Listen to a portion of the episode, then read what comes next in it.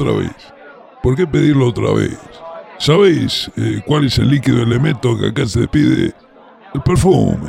Ese perfumado brebaje eh, hecho en, base a maíz, que era el perfume del querido Frank Sinatra, y acá lo tenemos nosotros. Tío Fran, no me empiecen a llamarme el, el sapo Francisco. Yo de religión no entiendo nada. Lo único que sé, amigos, es que hay muchas más creencias y religiones. Cuando uno piensa en religiones, piensa en dos o tres religiones. Lo cierto es que hay una religión por cada cosa sagrada que uno considera sagrada. Y así como te puede ir muy, muy, muy, pero muy mal si hablas en México en contra de la, Virgen de Guadalupe, vas a tener el mismo problema si en un bar de Avellaneda, por ejemplo, te pones a hablar en contra del, de Luca Prodan, suponete. Sobre creencias no hay nada escrito, amigos. Lo que sé es que la gente que cree cosas suelen ser gente del palo. Gente del palo, no tuyo. Es gente que, que está dispuesta a usar un palo contra los que no creen en lo que ellos creen, porque justamente es una afrenta. Imagínate, si yo creo que, que este vaso de whisky que tengo en la mano es lo más importante que existe en el universo, me voy a ofender si vos venís y me decís, no, es un vaso de whisky nada más. Yo te voy a decir, pero ¿cómo? Si es lo más importante del mundo. Bueno, este es el problema uh, con las religiones. Los sapos, por suerte, somos agnósticos, pero existe una religión que es una mezcla de pasión por el Sai Baba y de pasión también por los dibujitos de Ana Barbera, Hanna Barbera, ¿te acordás que decía Ana Barbera? Esos viejos dibujitos donde el personaje sale corriendo y el fondo siempre va, se empieza a repetir y uno dice, che, Picapiedras está corriendo y siempre va, pasa por el mismo lugar, va, como que, ¿qué onda? Va? Una religión, amigos, dentro del rock argentino que está entre el Sai Baba y los supersónicos, los babasónicos.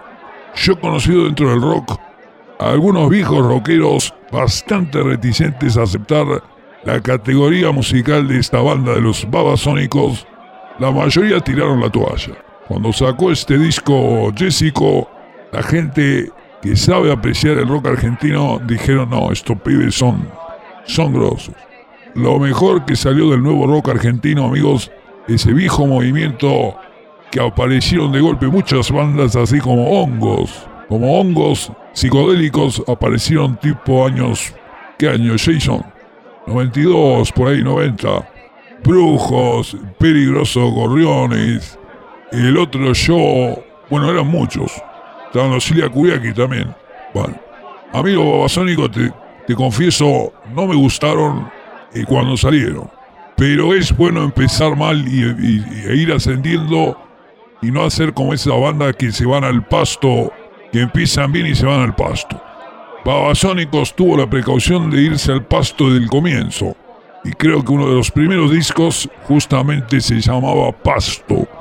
¿Qué pasó? Que un día el querido Dargelos, el líder de la banda, personaje bastante andrógino y según dicen las malas lenguas, se conoce el rock de la A a la Z. Así que se sabe tanto la música popular que te puede saltar de un bolero, un día te saca con un tema tecno, es decir, tiene la versatilidad que muy pocos jugadores mediocampistas tipo doble 5 te puede... Como Busquets, ¿viste? El Busquets que es, eh, por ahí te juega un poco más abajo, un poco más adelante, en fin. Pero los que no saben nada de fútbol no entienden esto. Y yo tampoco entiendo. De hecho, esta metáfora la estoy sacando de... No sé de dónde se me ocurrió esto. Si yo no veo fútbol. Tenemos para escuchar un tema con la tapa de que sale un bigote en la tapa. Yo diría, este disco es una especie de remasterizado del mítico Jessico, el disco más famoso de primer disco posta, pero bien posta de los babasónicos. Y vino entonces este disco Carolo, que te mezcla temas viejos y temas nuevos. ¿Cómo? Acá Jason me dice que es una reedición con un documental sobre Jessico y un disco titulado Carolo con temas inéditos. Salí de clase de babasónicos. Escuchalo, vas a ver que se te va. Eh, hay gente que tiene miedo. No, no. Aquí tenemos entonces un corte. Viste que ahora le dicen corte a los temas. Yo digo, ¿por qué corte? Bueno, corte. un corte del disco Carolo. Y claro, le dicen corte porque con la moda esa de los discos para bailar, casi no había diferencia entre un tema y otro. Entonces era como un corte. Te lo dividían en cortes, pero era como un sola, una sola canción que se baila. Y de ahí viene esta moda de decir el corte, el último corte del... ¿Y qué va a ser?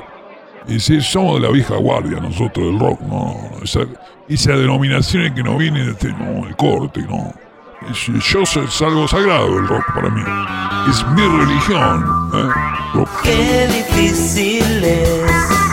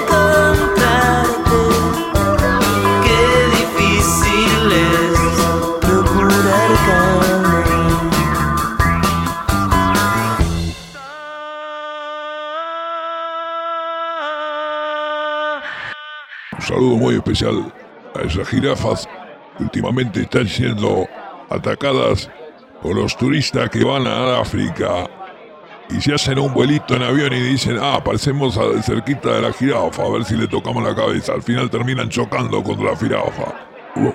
al final terminan chocando con las jirafas. Entonces, a mí no me interesa demasiado lo que hacen turismo aventura, porque no se comprometen con lo que turismean, digamos. El turismeo es un husmeo, una forma de husmear que tienen ciertos ricachones que van por el mundo y dicen, ah, mira, saquemos una foto acá. No le interesa nada, ¿entendés? Ay, me quiero sacar una foto con los chicos de Bangladesh. Loco, ese niño, a lo mejor, eh, dale la cámara a ese niño. Dale la cámara a ese niño que a lo mejor puede ser un gran cineasta. ¿eh? Usando la cámara que tiene a veces las cámaras, viste, que ahora vienen para filmar. Entonces, bueno, dale la cámara al nene, a lo mejor Después se hace un gran cineasta filmando películas sobre... ¿Sobre qué puede ser la película? Sobre, bueno, a ver, por ejemplo, démosle una idea al nene de Bangladesh. Eh, bueno, la historia de un turista que va a Bangladesh. El chico le saca la cámara y filma una película sobre caníbales, por ejemplo. Sí, podemos hacer una, un turista gordito que se transforma en un almuerzo de mediodía y te aparecen unas mariposas, ¿no es cierto? Turismo aventura. Sí, sí, de paso el tema de la gastronomía en Bangladesh. Loco, no me caen bien a mí los turistas que no se comprometen con nada de lo que miran. Son como, bueno, como esos antropólogos que no se quieren, ¿me entendés?, meter en, en el mundo que van a investigar. Es decir, si te vas a ir a estudiar a un pueblo, suponete en las Amazonas, no te pongas botita de goma. ¿eh? Anda con usar lo que usan los Yanomamis y deja que te lleven los Yanomamis hacia el interior del Amazonas que te muestren el Amazonas. Y cuando ese Amazonas se transforma en una amada zona para vos, ahí recién te venís y me contás antropológicamente, creo que. Yo no me interesa ver el experimento que hacéis vos con los Yanomamis. Me interesa mucho más el experimento que hagan ellos con vos. ¿Me entendés? A ver cómo que, te transforman un poco la cabecita europea que tenés.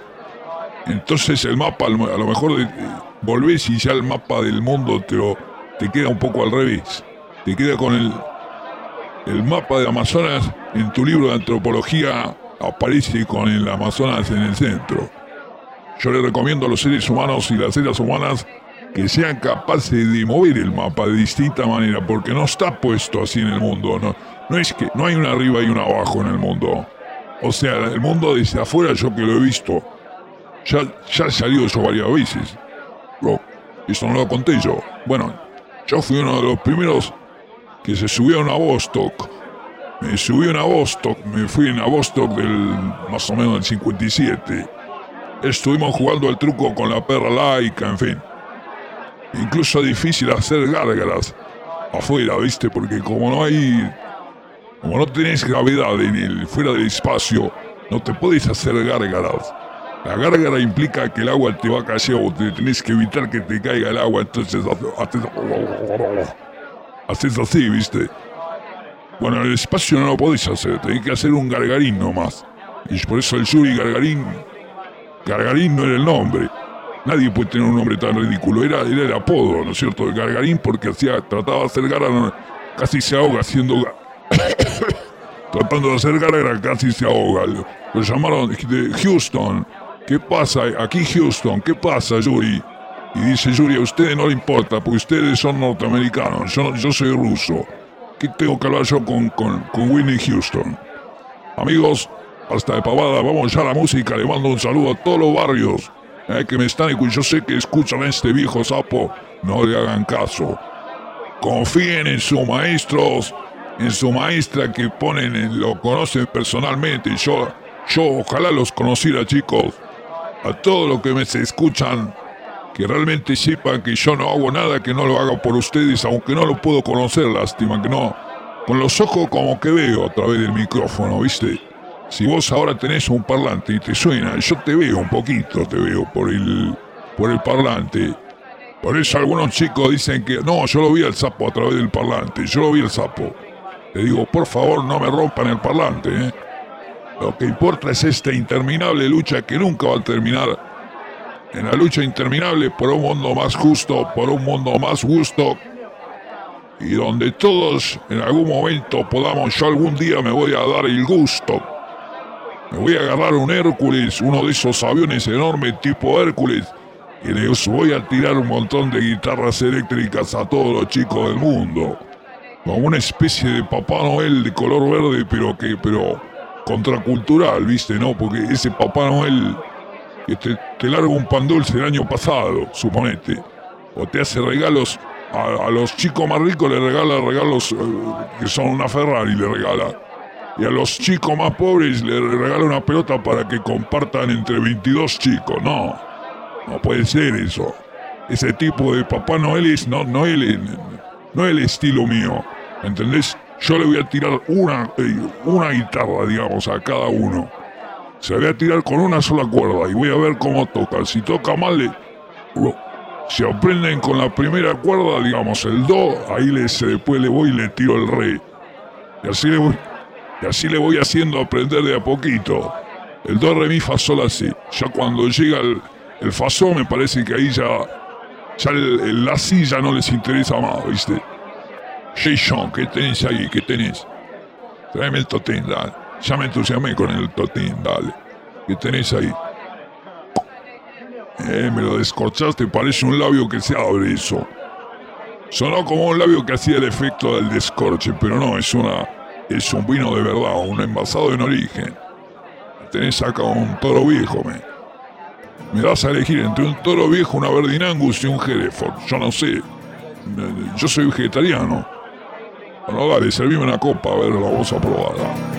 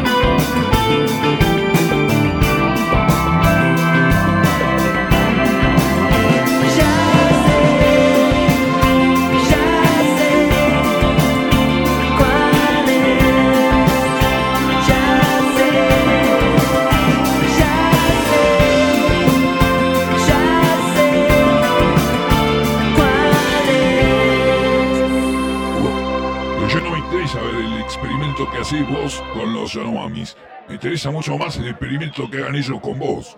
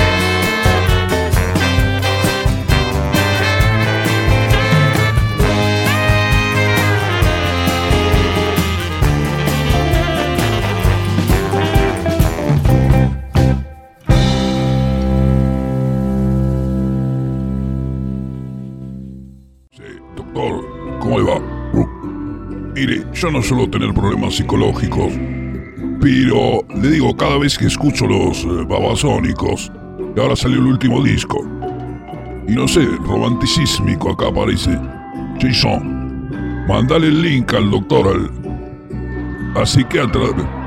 Bueno, doctor, escúcheme una cosa, no tengo tiempo, ni plata. Ya doy por sentado lo que, que me- va a medicar a usted. sí. Bueno. Escúcheme, no no se puede medicar así. Bueno, sí. Si usted es la autoridad, está bien. Escúcheme cosa. Sí, después. Después se va de vacaciones. A los laboratorios, bu- Sí. Qué buena relación tiene usted con los laboratorios. Qué lindo. Siempre le regalan bolsitos.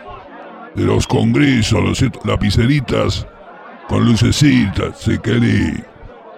La toma de la pastilla, esa es la revolución que ustedes han iniciado en el universo. La toma de la pastilla, estamos todo empastillado. Escúchame una cosa. No, doctor, el problema que tengo es...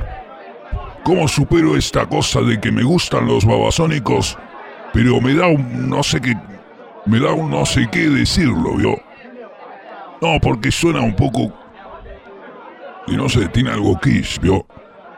Sí, no, es que me interpela ese cantante, ¿vio? Me, me dice, no, que que casi, no sé, esos amigos son casi amigos. Vivís en un casi mundo. Y vas a un casi club y yo digo, bueno, soy, soy un fracaso total. Soy, soy un fracaso total. Y si me lo está diciendo el cantante en una canción, ¿qué voy a hacer? Sí, sí, bueno, está bien. Perfecto. Muchas gracias. Jason, prepárame el bolso que vamos a Farmacity. Esta noche dormimos ahí.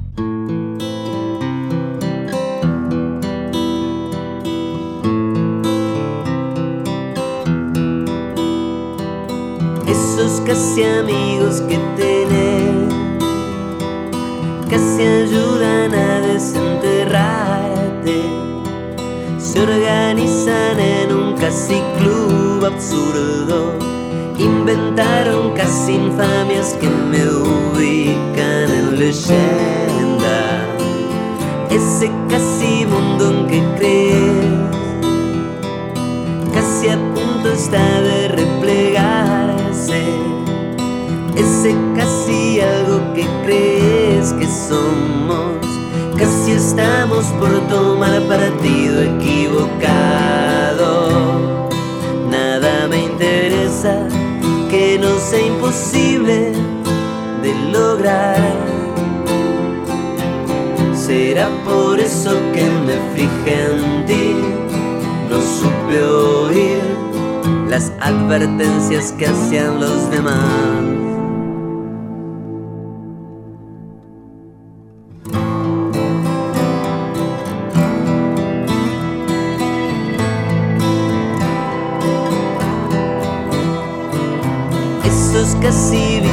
Que tenés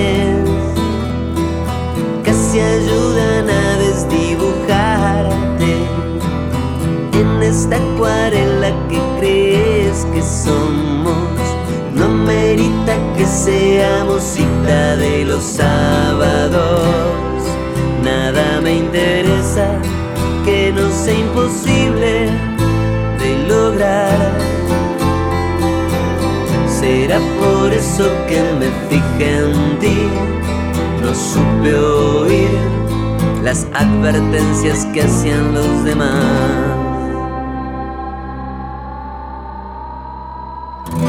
Soy capaz de seguir escuchando frases hechas sin ton ni son. Hice mérito que no se ha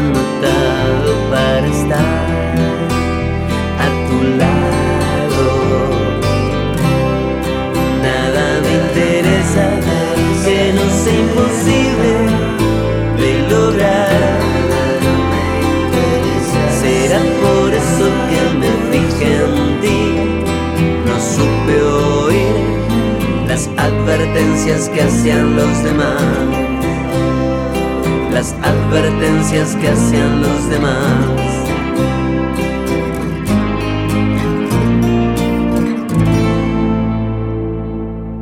Bueno, queridos amigos, aquí tenemos otra muestra de que la juventud está entendiendo cómo viene la mano.